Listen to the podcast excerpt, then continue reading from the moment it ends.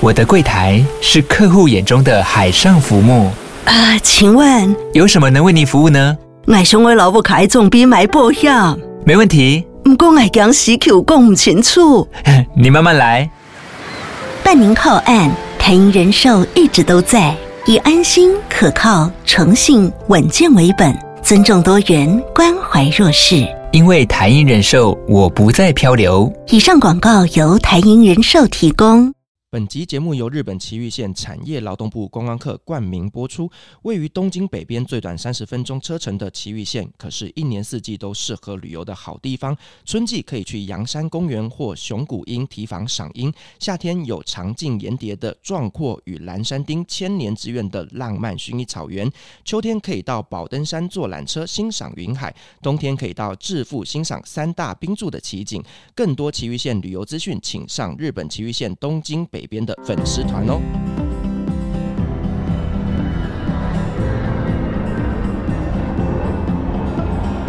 各位贵宾，您好，晚安。搭乘旅行快门班机的旅客，请到三十五号登机口办理登机。Good evening, ladies and gentlemen. Passenger on the flight to Travel shutter please proceed to gate number thirty-five.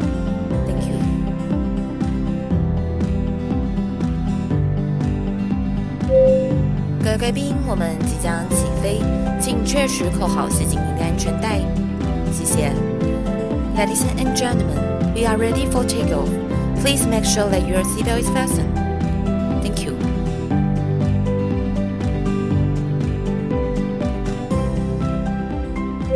Hello，各位听众朋友，大家好，欢迎来到旅行快门，我是 Firas。在旅行快门啊，我们其实很少聊到以中国为主题的内容哦。那我们今天比较特别，是想要邀请一位曾经在中国大陆那边交换学生的一个同行，也是 Podcaster，好奇 CNN 好奇宁宁。对，大家好，我是宁宁。宁宁，你那时候是去大陆的哪里交换呢？啊？啊、呃，是南南京大学。哦，南京大学。对，所以你是那时候是还在念大学的时候过去的。对。哦，去多久？我去四五个月，差不多。OK，嗯，那是什么样的一个机缘下让你有这个机会过去的？嗯，其实我一开始想要交换的时候是想要去法国，所以我从大二开始就很努力的一直读书，这样。然后后来到我真的要申请的前一刻，然后就翻开了我妈的存折，就。好吧，算了，我不去了。贴心的孩子哎，谢谢。就觉得说自己的想要玩的事情，然后不需要爸妈来负担这笔。而且会不会是妈妈故意把存折放在你面前？哦，没有，因为我妈是放在自己的小抽屉，然后我知道她放哪，所以我就是偷偷去看这样。OK，对。然后其实他们一开始也非常反对交换这件事情，因为他们觉得说身边的一些朋友，他们的小朋友去就是去玩。就是去烧钱，嗯，所以他们就觉得说交换是没有意义的事情，就希望说我不如赶快去找工作或者去实习这样子。然后我就觉得说我都努力这么久了，这样。然后后来就刚好一个同学跟我讲说，哎，他要去大陆交换，去上海这样。然后我就觉得说，哎，大陆好像也是一个选择，毕竟大陆国土这么大。你去过蒙古吗？你去过新疆吗？好像很多地方你都还没去过哎，而且还有一个考量点就是，你如果去欧洲交换，你跟那些朋友，你可能联系了半年，就那半年感情很好，你回来，你可能因为你的西班牙语不通，德文忘记了，你这些朋友可能就断联络。但是你如果去中国的话，至少你们语言还在，而且很近，想去玩就去玩，这样的朋友友谊我可以交更久。所以我、欸，这个真的是我从来没有听过的观点呢。真的吗？对啊，对，我就想觉得说这是一个很棒的选择，所以而且费用也不高，所以我就抵抗了我妈，然后我就决定去报名南大南京大学。Okay. 那在那边待半年的时间，大概花多少钱呢、啊？十万元有找。哇塞！我是不是很穷游？这跟我去叙利亚差不多。我在叙利亚一年花十八万，真的？哦？对，哎、欸，蛮便宜的耶。啊，因为中东就其实物价并不贵。对对对，嗯、除了海湾国家啦，其他的都还好。嗯，OK。那你去南京大学那边是上什么样的课程，或者是什么系所的课程？嗯、呃，因为我的规划是说，我必须要毫无顾虑的去。完成这趟旅程，所以我的课就是在大学的时候我就全部修满了，所以我等于那半年是去上一些我有兴趣的。哦，就是去玩的。然后不要这样说啦，自己有兴趣的课，对，就是有兴趣的课，就是弥补一些就是以前你被强迫学的，但是其实你根本不想学。那现在是真的有时间，我真的可以学我想学的东西，然后就选那些课，就是例如像嗯、呃、比较浅一点啊，英文，因为他们都会有外师，然后音乐课，大学不太注重音乐，然后还有沟通谈判，就是理解他们一些思考的模式，然后还有一些电商的课这样子。哦，其实你知道吗？以电商来讲，中国大陆那边真的是做的很厉害。对，对啊，尤其是像是那个电商、物流等等这一块，真的是我觉得，呃，真的蛮值得我们学习的。就那堂课，我会觉得，哇哦，你们的思考方式跟我们真的很不一样。对对对对对。嗯、那我想问一下，就是说，在大陆那边跟大陆的学生相处之下，你会觉得说他跟我们台湾的学生有什么样的差别？嗯，我觉得差别很大。就好比说，我第一次，因为我最喜欢的是英文课，那时候就很积极的要 push 我的英文。然后第一堂课他们是外所，我完全不知道。然后我一上课就很开心，就坐在同学旁边说：“哎、这是我们的老师 Tony 吗？”然后那个同学转过来跟我说什么：“This class can speak Chinese。” 然后我就在那边：“OK，I'm sorry. So is this our teacher Tony？” Yes。然后就走过去继续上课。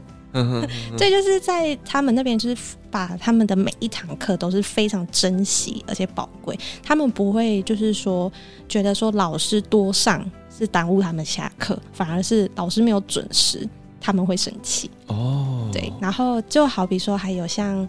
迟到这件事情，我不知道你的大学怎么样啊。就我的大学是大家都是步履蹒跚，打钟了才从宿舍走到教室，但是在那边没有，你一定要提早十五分钟进教室。如果你没有提早十五分钟进教室，你基本上没有位置可以坐。哦，我们大学的时候你知道吗？就是一进去坐，一定是先从后面的位置开始坐。No No No，我们都在抢第一排，然后都抢不到。嗯，然后对啊，然后甚至听到打钟，我跟我朋友是用跑的上课。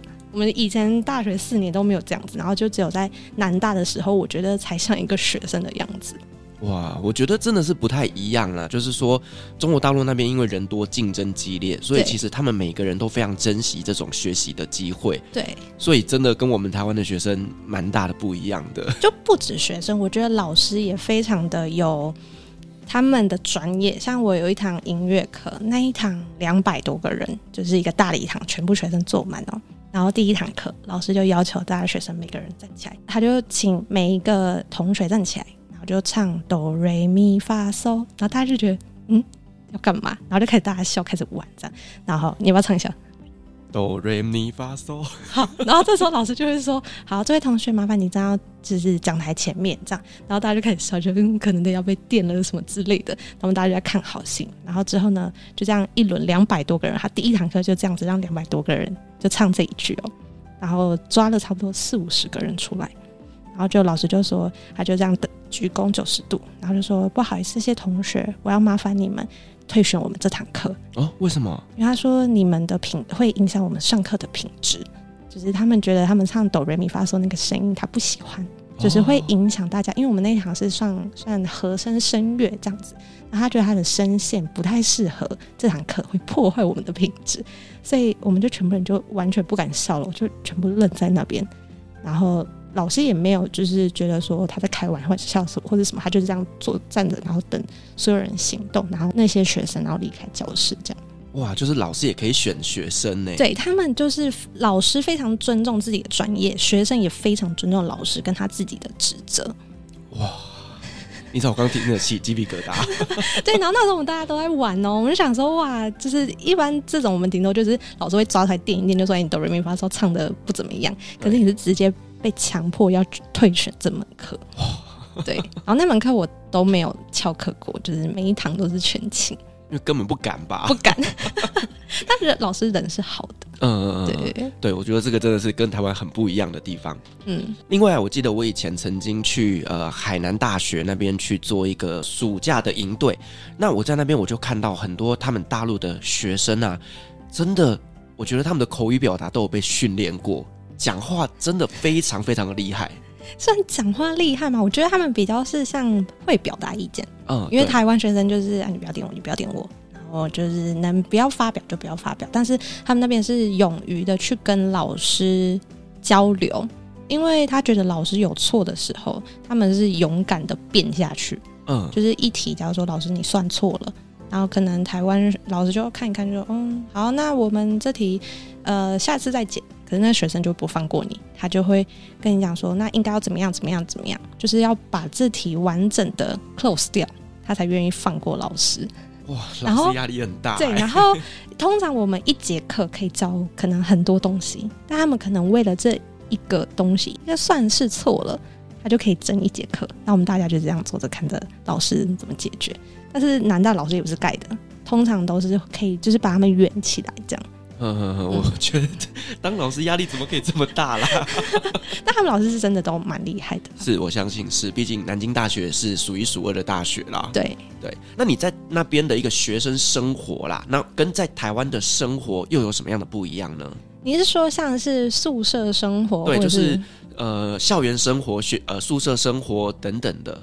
嗯，我举一个大家比较贴近一点的，像是宿舍好了。你们的宿舍以前是雅房还是套房？呃，当然是雅房啊。雅房。然后我们是因为我们是交换生，不是套房。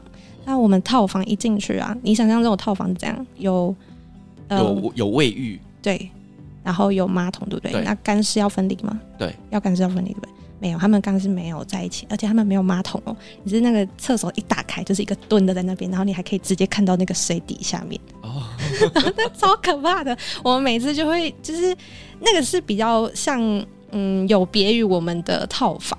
然后如果你不是交换生，然后又不是女生的话，他们男生是住雅房，雅房的话就要用公共卫浴。公共卫浴是什么意思呢？就是那种以前你们听过那种没有澡堂的。哎、欸，就是有澡堂，然后是没有那个隔间的，就是大家都是坦诚相见的洗澡方式，哦，就跟当兵一样赤裸裸的。哎、欸，不过现在当兵好像也没有这样子。对啊，大当兵你应该都还有隔间吧？对对对，我们那个是没有隔间的，是大家就是面对面，然后就是搓澡啊的那种。哦，也真的是有点小尴尬。而且这不止在澡堂，他们连游泳池这种公共场所都有。公共场所就是我们学校游泳池以前是会有门脸嘛。门、吹风机这基本都有，他们什么都没有，你就是可以看得到对边都是裸体的。然后，你有去过游泳池吗？有啊。然后他们那边还有一个很酷的东西，叫做弹槽。弹槽就是我们不是游泳完会吐痰吗？哦、他们有一个专门收集的那个槽。然后第一次我看他进去的时候，我想说，哟咻，这是什么东西？很可怕。可是大家就是收集在那边，就每个人都把痰吐在里面。对。哦，是不是会就哦，然后就会有降低游泳的欲望，可是习惯了就还好了。好，嗯，文化差异，文化差异，对，然后还有像澡堂吧，你一般几点起床？呃。你是说现在还是学生？学生，学生，我们以学生的时间。学生就是看我那一天第一堂课是几点啊？嗯，对。那到了大四之后，因为我就把所有的课全部都排到下午，所以我都睡到中午啊。哦，那你就没有这个问题。可是他像在大陆的学校，不止南京，其实在那边的学校啊，早上九点前就没有早餐了。哦，你要用抢的哦，你必须早上可能七点多就开始。东西收一收，准备去抢早餐了。他们会排超长的，因为他们那种是不是像我们那样一间一间早餐店，或是呃一一间店一间店的那种？他们是就是一个像是就中央厨房的概念。哦，就是你在算是那个收银台那边直接跟他说你要什么什么什么，对，他就会端出来一盘给你。对，哦，我以为是自助餐自己去夹的那种，是在另外一种的，就是因为他们有很多个食堂，可能就一个南京大学就有十三个。哦，南京大学有多大？很大，就是你上课你必须骑脚踏车，你如果没有脚踏车，你一定会迟到。哦，那就跟台大一样啊。哎、欸，其实我没有去过台大完整走完它的那个校园呢。就台大真的还蛮大的，可是听说大陆大学比台湾任何一间大学都还要大。我相信是啦，毕竟就是台大它的位置就是在台北市的最中心的地方的嘛，嗯嗯，所以说其实那边真的土地也没办法再扩大。对，可是你说中国大陆那一边，它搞不好一座学校就是一座山。对，对，所以它它就真的是很大。嗯，在洗澡的部分，一般我们是不是就是？你进去就可以洗了。对，no，他们会给你一张学生卡，然后你要插进去就开始限时，就是你洗多久就要花多少钱。哦，所以算是热水供应，然后它都是要算钱的。对，你洗越久越贵。对，所以你就等于有点像当兵那种战斗澡，因为你要省钱嘛，所以你就是可能十块钱呃人民币，你就只能洗十五分钟。那我们女生比较长头发的话，其实都要用到可能二十块吧，所以每天洗澡就尤其冬天就花蛮多钱的，而且他们连喝水都要钱。连喝水都要钱？对，我们是台湾很方便，你去饮水机装就好了。No No，他们那种都只有就是一百度滚沸的水你可以装，像我们的那种保特瓶啊凉的那种都没有，你要去买。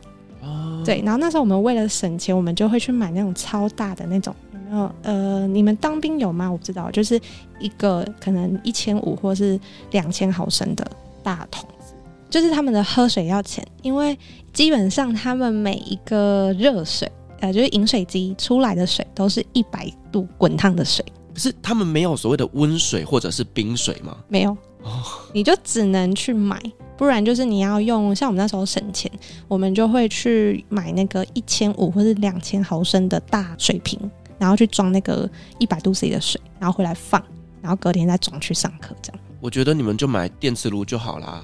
电磁炉会被抓，我那时候有买。那个那个什么射箭阿姨，她会直接开你门，然后去巡访，然后有这种东西，她就直接把你没收掉。啊，对我我那时候有想到，就是我会在那边煮热水嘛，然后后来他就把我那个直接赶走，赶走啊，那直接赶走了。然后我说，呃，阿姨那个可以还我吗？说不行，这个是违禁品，那不实用的，不实用的，然后就不还我。然后到我就是要毕业要走了，他才还我。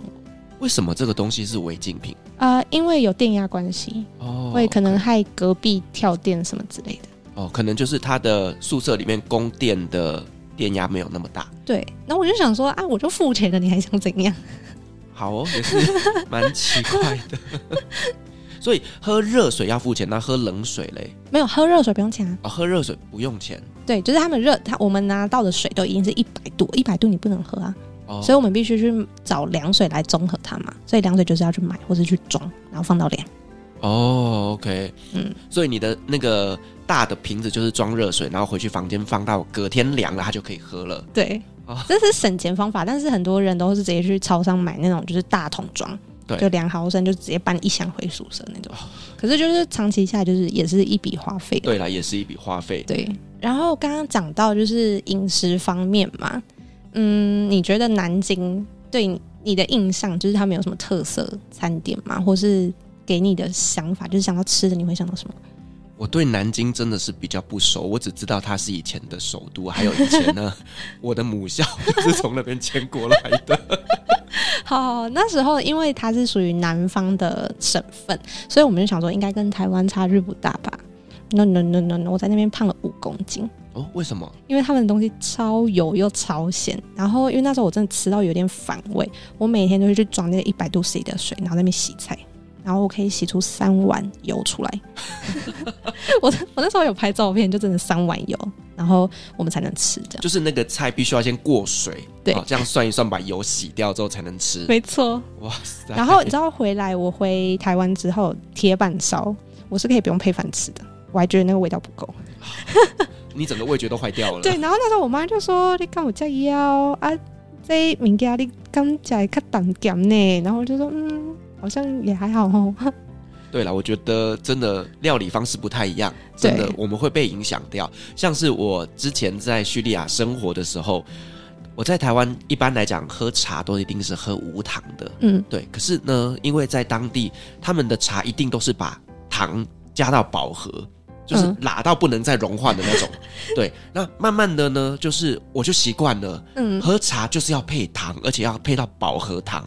嗯、所以我回来台湾之后，有一阵子我吃超甜。就是你知道，像大家都说什么去台南呐、啊，或者在高雄，其实中南部相对吃比较甜。那我不晓得大家知不知道，高雄有一家还蛮有名的茶饮连锁店，叫茶的魔手。嗯，嗯，那茶的魔手它就真的爆炸甜。嗯，对。然后呢，我那时候是可以喝全糖。哎、啊，是味道一样吗？呃，当然茶不太一样，但是就是我那个时候整个味觉就已经是吃很甜了。嗯，对。那慢慢的说到了台北之后再调回来，现在是喝无糖的。所以我我真的完全能懂你刚刚讲的这个，就是从大陆回来之后，你的整个口味上面变很大。嗯，味蕾不一样，习惯了当地的一个食物了啦。对，对。好，宁宁，那我想问你一个问题啊，就是前几天我跟《蓉蓉历险记》在吃饭的时候，我们就有聊到一件事情，就是说他到了中国大陆去之后。啊，受到非常非常多人的款待。那因为呢，他们只要听到说啊，你是台湾来的，然后就会对他呢，呃，非常非常的热情。对，那你以台湾人的身份到大陆去念书，那你在那边有没有受到一些学生呃不一样的款待呢？学生还好诶、欸，就是因为我们就是属于平辈。然后其实他们讲话也跟我们很像，甚至就是他们也会学我们讲话，就是比较不会有特别的不一样。可是只要一踏出校园，那个差别度就出来了。哦，就只要搭个车，就是那个什么滴滴，或者是再买个票，只要人家听你口音不一样，他们就说啊，姑娘，你哪来的啊？然后我们就一开始就会说，哦，我们台湾来的，然后就会开始比较多热情的问候，就还是会问一些他们想知道的事情。然后当然这时候为了要就是避免纷争，我们就是会就是比较讲一些比较中立的话，这样子。对，其实 去大陆真的。他们很好奇的，就是会一直问我们关于说呃台湾的政治的状况啦，以及对于中国大陆的看法啦。其实这个时候呢，呃，发言都要比较小心一点点。那时候最后我其实都不太喜欢说我是台湾来的，我都会直接说哦，我是江苏那边的。你就说你福建就好了 啊，福建也可以啦，只是就是讲说江苏，看听起来比较比较像是当地人这样。哦，OK，因为其实我们的腔调跟福建我觉得还蛮像的，因为之前我去海南岛那一次啊，我们里面就有几个就是从福建过来的朋友。嗯最后我们就是用台语在沟通哦，真的假的？对，因为我们就是不希望讲到一些让人家觉得很敏感的话题，我们就全部用台语通。他们台语你们听得懂吗？不是，还是会有点声调怪怪的。闽南跟闽北不太一样，嗯，对，闽南的人他们讲的台语就跟我们很像，嗯，可是闽北他们讲的台语我们就听不懂，嗯，对，所以还是可以交流，嗯嗯嗯，对。但是我觉得，呃，跟福建的人相处的时候，我会觉得好像观念比较像一点点，因为。嗯我听说福建省那边有蛮多人，他们从小都是看台湾的电视长大的。嗯哼，对，可能就是因为真的比较近，然后呢，他们也会看台湾的电视台，可能包括一些台语的节目等等的。嗯，对，所以那时候就觉得，哎、欸，跟福建真的还蛮蛮有缘，蛮有缘的这样子。可是我觉得这比较偏南方、欸，哎，北方其实民情就差很多。对对对，就是像北方那时候我去有去过北京、内蒙、通辽、东北。黑龙江那边我都有去过，然后我遇到最好笑的就是我在那边吃饭，然后因为呃台湾女生讲话是比较对他们来讲，他们有一种说法叫“嗲嗲”的，对，然后他们都很喜欢这个声音，然后基本上你只要一开口，他们就会在那边窸窸窣窣，然后就会说，就会有些人会比较直接一点，就来问你说：“姑娘，你这个声音不像咱这儿的，你哪的？”然后我们就说哦，我台湾的，然后他们就会开始很惊讶，我们就是大家就围过来看你，就说这是台湾妹子哎，然后甚至还有人就是拿手机开始录录影拍照，然后我就在那边就有点惊慌失措，就想说嗯，有需要这么惊讶吗？这样哦，其实你知道吗？我觉得其实我之前就有听过有一些人他们说台湾的腔调就是偶像剧的腔调。嗯，对，那所以他们都会觉得说，因为他们其实看蛮多台湾偶像剧的，对。对，所以他们就会觉得说，就有点像我们看韩剧，然后看到韩国男生就会觉得是欧巴的那种感觉，哦，对，搞不好他就觉得说，哦，你就是等于台湾偶像剧的女生的那种概念，嗯，对，他们会对你比较好奇一点，对，尤其是声音，他们都会特别要我。跟多跟他们讲话，他们觉得我们的声音是一种享受，他们就酥软掉，酥麻。对，但是你知道吗？对女生来讲是酥麻。我曾经在德国旅行的时候呢，我就有跟几个中国大陆的朋友一起同行，那他们就说啊，他们听台湾男生的声音就觉得娘娘腔。觉得很无奈。对，因为台湾男生的声音相对也是比较软的，对对。可是中国大陆他们的声音相对来讲会比较强而有力一点点，嗯、对，所以他们就会觉得台湾男生讲话很娘娘腔。好了，以上言论不代表本台立场，只是当时旅游的时候有发生这个故事，我觉得印象非常深刻。嗯哼。那宁宁，我想问一下，就是你在大陆交换这半年呐、啊，因为其实我知道中国非常非常的大，有非常多的地方是很值得去旅行的。那你这半年内，你有安排了什么样的旅行吗？嗯，有，基本上每个月一定会出去一次。哦，对，然后我一开始是在，因为我是南京大学嘛，就是江苏附近玩一下，然后之后再跑远一点，就可能呃山西，然后因为我最憧憬的是云南，所以我去云南，然后最后。记忆比较多故事的是在内蒙，因为那是我自己一个人去哦，oh. 然后俗称流浪的旅行。是内蒙古真的跟呃中国的一些文化比较不一样一点点，对，对，那边毕竟就是草原文化，对，在马背上长大的民族，对。那你在蒙古那边有发生什么故事呢？因为那时候我一直想要证明我自己给我妈看，就是觉得说，哎、欸，我出来交换，我不是来。就是随便玩的，我是有意义的玩。那我所谓有意义，就是我只是鼓起勇气，我只是自己一个人去旅行。那是我第一次，然后我就只订了两天的住宿，然后总共时长是十六天，然后就之后就看是我要往哪走，我再往哪边订这样。那我第一站是到内蒙的首府，叫做呼和浩特。对。那内蒙，我想先问一下，你对他的印象是什么？就是。草原，风吹草低见牛羊。没有哦，呼和浩特的城市非常的有秩序，然后很干净，街道跟我们台湾一样，就是没有垃圾，而且他们的公车是非常有秩序，就是大家会排队，不像我们就是哎招手，然后大家就开始冲出去那种，因为他们会一个一个排队，然后司机也不会像台湾那样就是开很快或什么，他们就是一个非常从容的地方。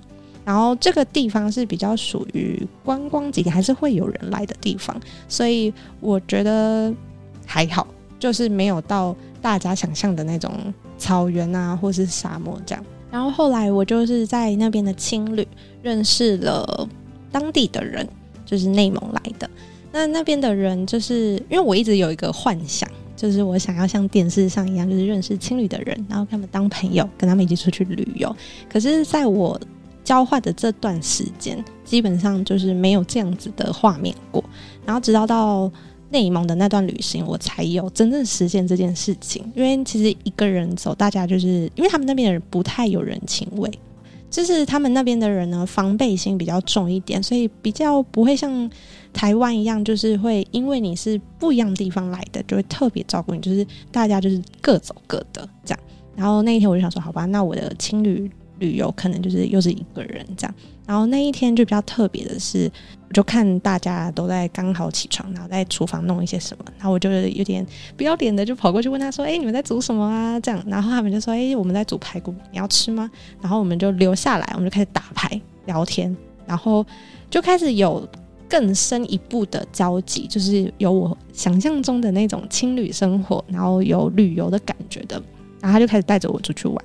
然后就当地，因为内蒙还是属于比较有文化感的地方，所以他们的建筑什么的都还是蛮值得去参观的。但是这些东西我都还是觉得不够看，因为我向往的是比较像草原或是沙漠那种地方。可是那种地方都是基本上要跟团，或者是你要必须要有车。可是因为我没有就是交通工具，所以我就只能自己一个人。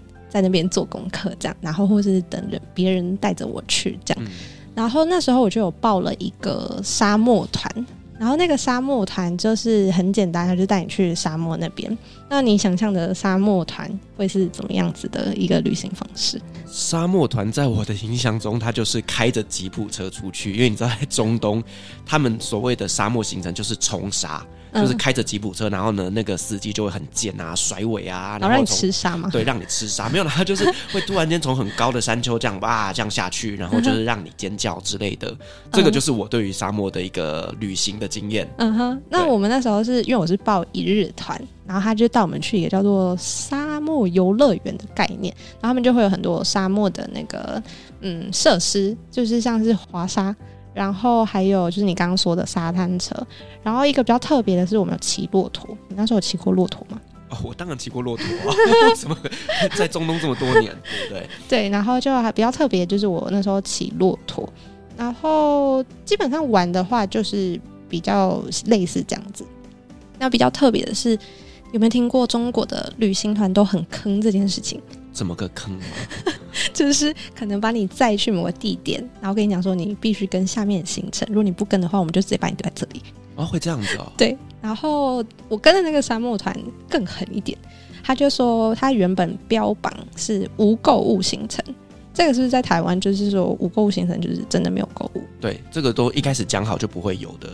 他们超厉害的，他会跟你讲说：“来，我们接下来要到一个地方上厕所喽，然后下车前你必须签一个叫做自愿参观声明书啊，不签不行，不签不行，他就把堵在门口，然后后面的人就会开始就看看看，你就会有压力。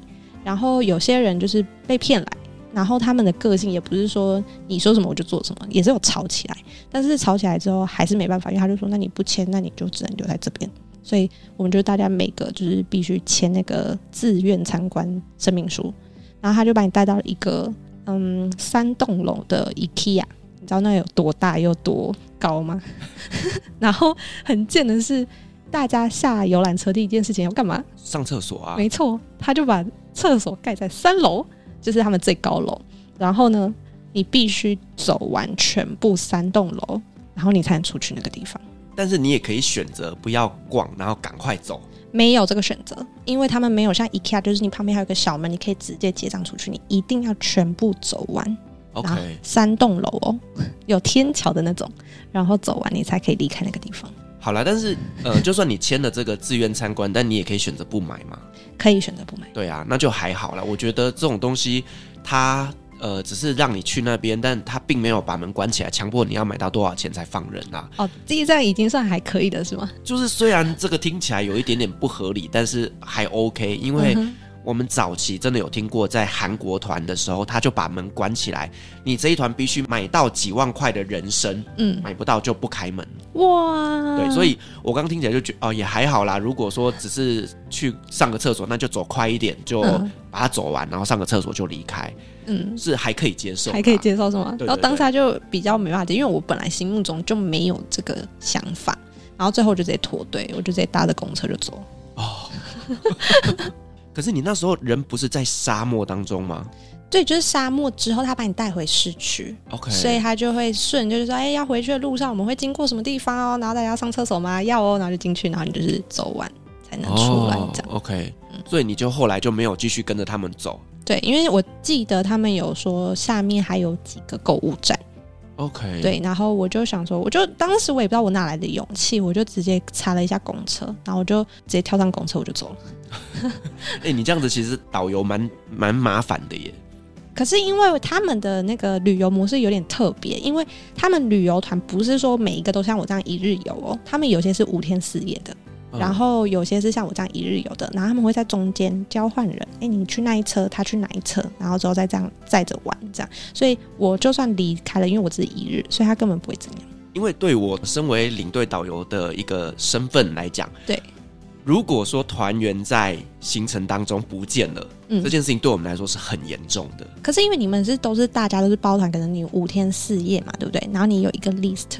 但是我自己的想象啦，如果说就算是好，有人是三天四夜，有的人是一天的，可是我上车的第一个工作就是点人头，对，就是你今天参加我就算是一日游，可是我点人头点不到的时候，嗯、我就会很担心，很麻烦、嗯。然后你开始打电话，对不对？对，然后我也想说他会不会打电话给我，就他没有打电话给我。哦、uh, OK，好，这样我可以离开了吗？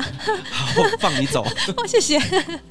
我我觉得你刚刚讲到一个东西很有趣，就是说如何在青旅里面跟人家建立关系。对，其实我自己有一个很棒的经验，但我觉得你刚做的非常好，就是走过去问人家说：“哎、嗯，你在吃什么？对，你在煮什么？”因为这个时候他们百分之百问你要不要吃。对，我就是想着这样，他你问我说要不要吃，我当然说好啊。对，因为。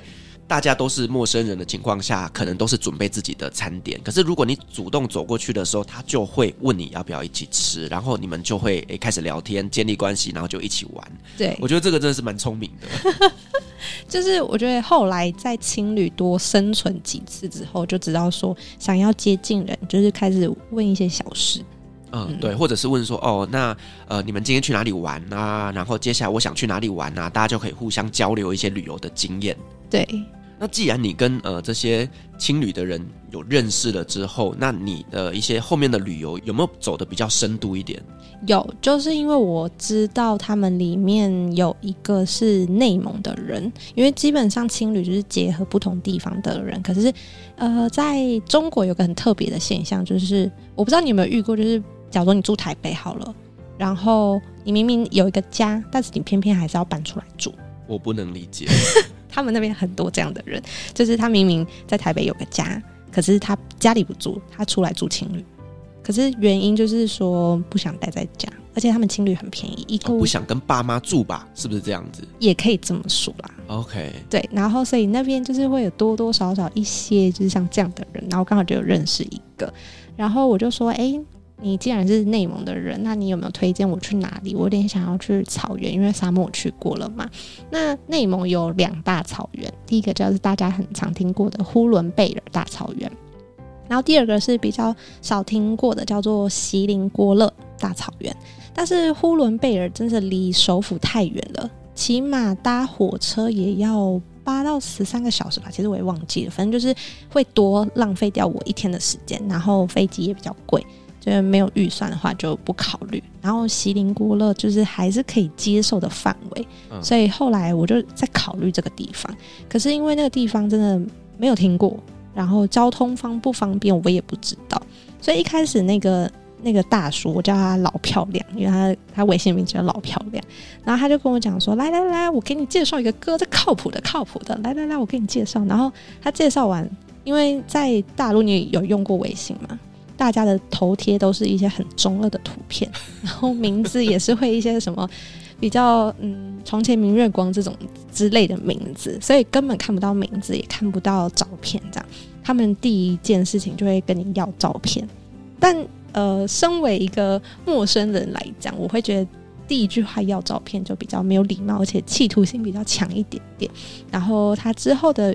呃，问话方式带有一些企图性，所以我就比较打哈哈的带过，就觉得哦，他介绍了一个不怎么样的旅伴给我。然后后来是因为我跟这老漂亮有在陆续的出去吃饭呐、啊、逛一逛这样，他就发现说，哎、我是一个很淳朴的女生，因为一个人旅行，我就是每天就是素 T 牛仔裤，然后每天都把自己弄得很丑。就是要保护自己，所以我就是让他感觉到我好像是一个从乡下来的小女生这样。然后，所以他要我离开的前一天，他就语重心长的跟我讲说：“我觉得你是一个特别好的女孩子，就是没有什么心机的感觉，所以我要动用我的人脉，介绍一个人给你认识。”然后他说：“护你这样啊，对对对，就是呃，这是重量级的那种感觉。”然后就哎呦，好料要来喽！这样，他就当天打电话给那个哥。那个哥的名字叫夏哥，我们都这样叫他。然后夏哥他是一个政府官员，是在锡林郭勒当政府官员，所以他就说很靠谱的，靠谱的。然后他就说啊，你叫什么名字啊？然后说哦，我是易宁这样子。然后他就说哦，好啊，欢迎你来这儿玩啊，我明天等你啊，这样。然后我就去了，这样。那我到锡林郭勒，就是一出站，第一个反应就是世界上怎么会有这么闲暇的地方？就是他们没有高楼，然后车子都是慢慢的，然后白云也是慢慢的，然后一切就是你很像在活在一个画里面，走在画里面的感觉，好像世界被按下了慢动作键。对，这个说法说的很好，这样，然后基本上车站也没什么人，就是真的很适合去放松的一个地方。然后我就去那边，呃，一开始是因为他。没有空，所以他就请另外一个人来接我，然后就是他小哥好了，他就先派一个小哥来接我，然后他就带我去吃早餐。内蒙的早餐，你猜吃什么？呃，羊乳。羊乳是什么？感觉就是会有一些羊奶啊，然后加一些茶啦等等的。没有，他们早餐比较传统一点的话是吃鲜奶茶。OK，然后还有羊肉。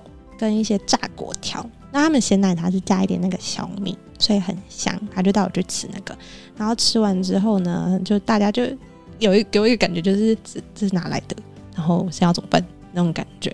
然后，但是夏哥他就是比较有通情达理的人事官，所以他就说：“哎、那个小哥啊，你就带他去那个博物馆呐。”然后我们就把所有的博物馆走过一遍，真的有一点，嗯，不是太有趣啦。这样，对，因为内蒙那边比较有趣的就是可能是蒙古那时候的历史，对，对，然后那边是就我觉得有趣就是那边的历史而已，其他我就觉得还好这样。然后，嗯，他们就在想说要怎么招待我去旅游，这样。可是我就觉得有点不好意思，我说没关系，你们方便就好。那如果你们不方便，我就自己走走看看，然后过几天我就离开这样。然后他们比较北方人很热情，他会觉得说你难得来一趟，我不可以让你这么这样空手而归的那种感觉。然后所以呢，他就说啊，你就带他去晃一晃。结果到了晚上之后呢，那那个夏哥他就动用了关系，帮我弄到了一张马都的表演。马都的表演，它是因为草原上除了牦牛以外，就是马这个动物比较常会看到。那马都的表演，你想到马的表演，你会想到什么？赛马？赛马吗？对，没有，他们是在一个舞台。你有看过舞台剧吧？当然了，舞台剧上面，然后放了十几匹马，然后演一个剧给你看。然后就是那些马会有点像那种《还珠格格》，吼吼吼，然后就开始跟着跑的那种感觉。哦，对，然后散场之后，你就会看到马，就是会跟着你一起回家，然后那种那个画面蛮壮观的，因为不是一两匹而已，是十几匹的那种，然后还有白马啊、黑马，然后还有褐色马这样，然后那那场表演一场就要台币两三千块，他就这样请我看的。哇，这么贵啊？对，很贵。然后他就是，但结束之后有一个应酬，这是代价，就是天下没有白吃的午餐嘛，他就帮我说，哎，来来来，介绍。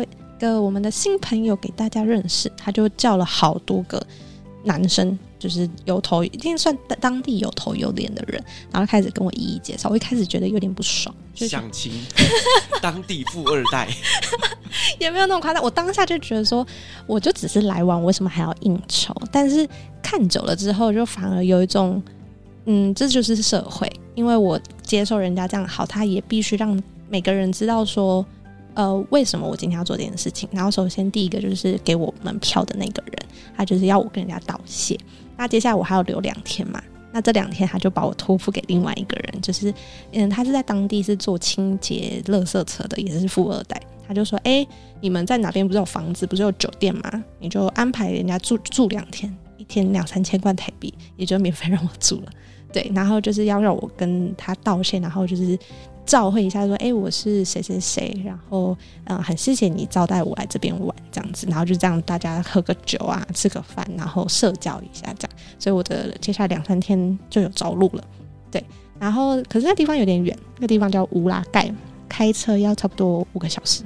然后那五个小时基本上就是高速公路，你想象高速公路就是一条水泥地嘛？对，对他们那边高速公路不是这样子，就是充满的牛跟马。” 然后没有任何的匝道，然后也没有任何的嗯交通什么号志什么都没有，就是一条牛跟马的路，然后就是一路草原到那个地方，然后去到那边之后，那真的就是北方很乡下的地方了。嗯，呃，乌拉盖那边有一些什么样的特色吗？乌拉盖那边其实就是山水景。还有草原，就是一览无遗的草原。你我现在讲草原，你可能可以想到就是可能大安森林公园那种草地，可是那边的是你会站在那边，然后就是发呆，很舒服的一个地方。我没办法用言语去表达那种心旷神怡的感觉。OK，那你去内蒙古那边有没有去体验他们的特色住宿？就是蒙古包。这是一定要的啊！就是蒙古包，就是在那个草地上。那蒙古包，你应该就是一个圆圆的，一个圆圆的。但你会想象它里面会有什么样的设施吗？里面中间应该会有一些炕或者是什么东西吧？对不起，我真的没住过。没有没有，他一开始我也想说，他会不会里面很像那种，就是电视上演的，就是可能以前古装剧演的那种，可能会有什么木木头做的那种床啊什么之类。其实没有。就是他们那边因为观光客多，所以就会有比较正常的基本饭店设施。OK，像什么冷气啦，或者是一些空调等等，或者是像浴室干湿分离等等的。有有有有有。然后比较特别的是会有一只防防蚊拍。哦，这是每个房间基本配备。然后比较特别的是，因为他们那边就在草地上嘛，所以供电供水会相对困难一点点，所以他们的热水很早就会断电。哦，嗯，然后晚上基本上也没有路灯，就是你要在几点之前完成你的洗澡，对，不然之后都是洗冷水澡，就很像宿舍那种感觉。有有有有，对，然后晚上也没有，它会断断电，就是没有那个夜灯那种的。OK，我觉得也是蛮特别的一个体验，尤其是在完全不通电的情况下，晚上看星星应该超级美的。对，那我们刚刚前面就是有讲到，就是呃，他们介绍了很多当地的这种。二代 给你哦，对，那你跟这些当地人呐、啊，后来有没有一些什么样的难忘的故事？有一个就是因为在我去的那个小哥，他真的是一个缘分。因为其实刚我刚到的时候，他其实才刚离职两天，然后要不是有他的话，其实我没办法在内蒙古住下来，因为他们那个地方，呃，因为跟城市比较有一些距离，所以你光是台胞证进去，你没办法住。为什么？不知道，就是那时候到后期，很多青旅是不接受台胞证入住的。然后刚好是因为他的前一份工作在酒店工作，有点算是用他的人头保证，然后让我进去住的。然后他还跟我讲说，事后他跟我讲说，其实酒店的人以为你是那个特务，哦、台湾来的特务，特务也不会长成你这样子，好不好？对，然后我就说，哈，我想这样子算特务？他说，对啊。然后要不是我跟他们讲，就是。你没办法进来这样子，因为你的形象看起来就是个软妹子，怎么会是特务的形象？反串。好，OK，这样子看起来比较有反差感。对，然后就是因为刚好他离职，所以他就有空可以带着我出去玩，然后乌拉盖子他带我去。嗯，然后因为他其实也没有想过会有这趟旅程，所以他就问我说：“哎、欸，我带你去别的地方好不好？”我说：“好。”然后他就把我带到通辽去。然后通辽跟内蒙的距离嘛。应该不记得，没概念。好，假如说内蒙在呃中国的正上方好了，通辽是在右上方，就是等于是你要再开差不多三四个小时的车过去。然后对我来讲就是一个很远的地方，然后是去见他的表弟，然后他他说他已经好几年没见过了，所以就是刚好我去的话，就是他要招待我们吃饭这样。然后那时候他有他的表弟跟表弟的老婆跟老婆的哥哥。就是这个蛮奇妙的聚会啦，然后他们就带我们去吃那个羊肉炉，然后羊肉炉还有那个表演，就是草原三杯酒，他们有灌我酒，嗯，就是敬天敬地敬祖先，然后不能不喝，不喝他们会生气，对，然后就是那个酒就蛮烈的这样，然后那时候我有犹豫了一下，因为毕竟是陌生人，所以我的酒量也没有说很好，但是那个小哥他已经喝到整个脸都红了。然后我就说，你等一下还要开车回去，欸，哎，这样子好吗？他说没事。然后就没事的下场就是我们在草原没有路灯，就是在一个摸黑的草原上时速一百二的冲回去，我真的快吓死。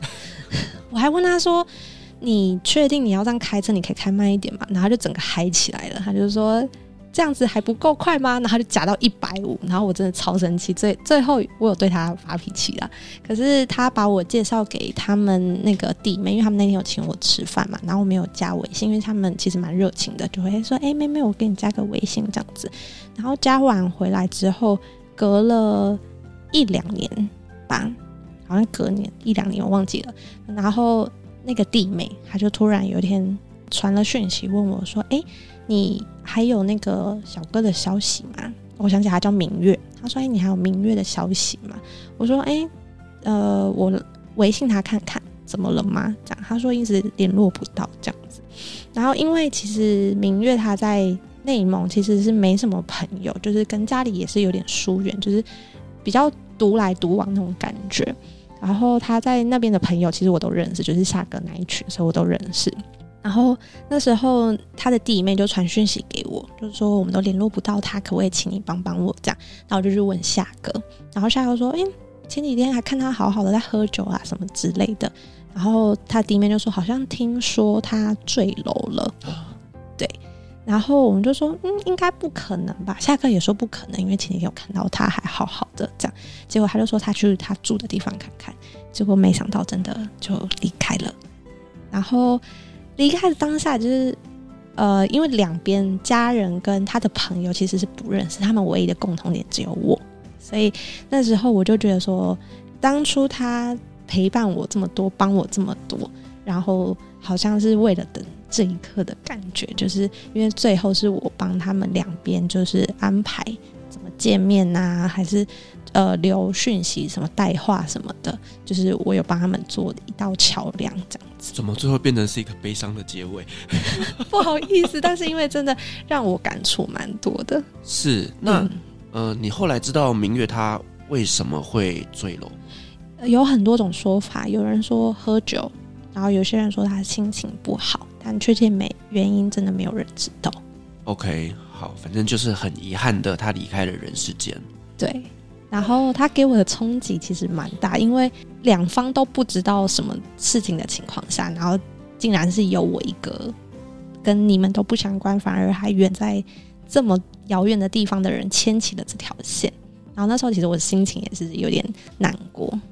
对，我觉得他当初带你去见家人这件事情，其实搞不好就是想要介绍你给他的家人吗？家人呢？没有，他有女朋友啊。哦，OK。对，那可是为什么后来这件事情，他们不是去找他女朋友，而是来找你呢？哦，因为那时候说起来他有点渣，他一个男生带我出去玩，我觉得有点不好意思，然后我也很怕就是会呃破坏人家的感情，所以就有问他说：“哎，你有没有女朋友？”他跟我说没有。我就很放心跟他出去玩，然后就没想到，就是因为那时候我有他们有说要带我去吃那个在草原上烤串，然后他们一直没有带我去，所以我们就是在某个人家烤肉，然后他就问我说要不要去，然后我就说有谁，因为我很怕他又喝酒，就很危险这样，然后他就说哦有我女朋友，然后我就嗯你有女朋友？他说昨天刚交的，然后后来我见到那女朋友，然后我就就趁他不在的时候，我就问那女生说哎你们交往多久了？一年半。渣，超超渣！而且那天他们就是我们吃完烤肉之后，他送我们每个人回去。他还问我说：“你跟那个嫂子聊什么？”然后我就说：“哦，没有女生的小事这样。”然后我就还问了一句说：“你会怕？”然后就说：“没有啊，没事就好。”然后他还本来想做贼心虚了，对。然后而且他还本来想要冲进我房间呢。然后、嗯、对，就是因为他送我。回房间，然后他就说：“你有喝一点酒送你回去。”然后我说：“不用。”然后他就硬要跟上来，然后结果我要关门的时候，他就把门这样顶住，然后我就吓死，想说：“你现在是要干嘛？” 然后后来我就说：“我不想要这样子，你回去，因为我知道他已经就是喝酒，已经就整个人已经不知道自己在做什么了。”对，然后后来把他赶走之后，就好险，我隔天要离开了。对，所以其实我觉得一个女生出去旅行还是要稍微顾一下自己的安全呐。对，但我觉得很建议，就是女生自己出去旅行的时候，不要想说要把自己打扮多漂亮，你就是真的尽量能把自己弄丑就把自己弄丑，这样相对来讲比较安全一点。没错。好，那宁宁最后我想问你一个问题，就是假设明天国门就解封，嗯，你第一个想去的地方是哪里？土耳其。为什么？因为我上一次听你。在台中那个分享会的时候，你说了一句话，真的非常触动到我的心。就是你说，我们要趁年轻的时候，先去一些比较身体可以负荷的地方，然后到老了，我们再去一些比较好的城市去享受，慢慢走这样。然后，其实我一直对中东也是非常有向往，但是因为对一个女孩子独旅来讲，比较稍微危险一点。然后，我觉得土耳其相对可能来讲难度不会那么高。所以我就会第一个想要去土耳其。那我觉得你现在就可以去买机票了，因为现在去土耳其真的超便宜啦。你不是要开那个什么踩线团吗？哦，可是因为你开的时间我要上班，没有办法。好了，那你就等以后有机会我开团再一起来玩。好，没问题。对对，因为其实宁宁她也是有去参加台中场的那个粉丝见面会。对对，那一天真的是我觉得。蛮开心的，看到很多很多的朋友。对，对好，那我们今天真的很高兴邀请到宁宁来跟我们分享，就是呢，他在中国大陆那边交换的故事，以及他去内蒙古那边旅行，然后又遇到了这个不幸。离世的好朋友的故事，嗯，对。那另外呢，宁宁自己也有一个 podcast 频道，叫做 CNN 好奇宁宁。那主要在聊的内容呢，就是一些各种不同职业的访谈。对。那如果说大家想要了解宁宁的一些故事呢，也可以到他的频道那边去收听相关的链接，我会把它放在资讯栏。好，那我们再一次感谢宁宁，同时也感谢所有听众今天的陪伴。如果您喜欢我们的节目的话呢，别忘记给我们五星好评加分享哦。另外呢，我们在 FB 设有旅行快门后期室。识了社团。针对今天这期节目，你有任何想要分享的，都可以在上面留言。所有的留言都是我亲自回复哦。旅行快门，我们下期再见，拜拜，拜拜。各位贵宾，我们的班机已经抵达，感谢您今天的搭乘。旅行快门每周三、周五与您在空中相会，祝您有个美好的夜晚。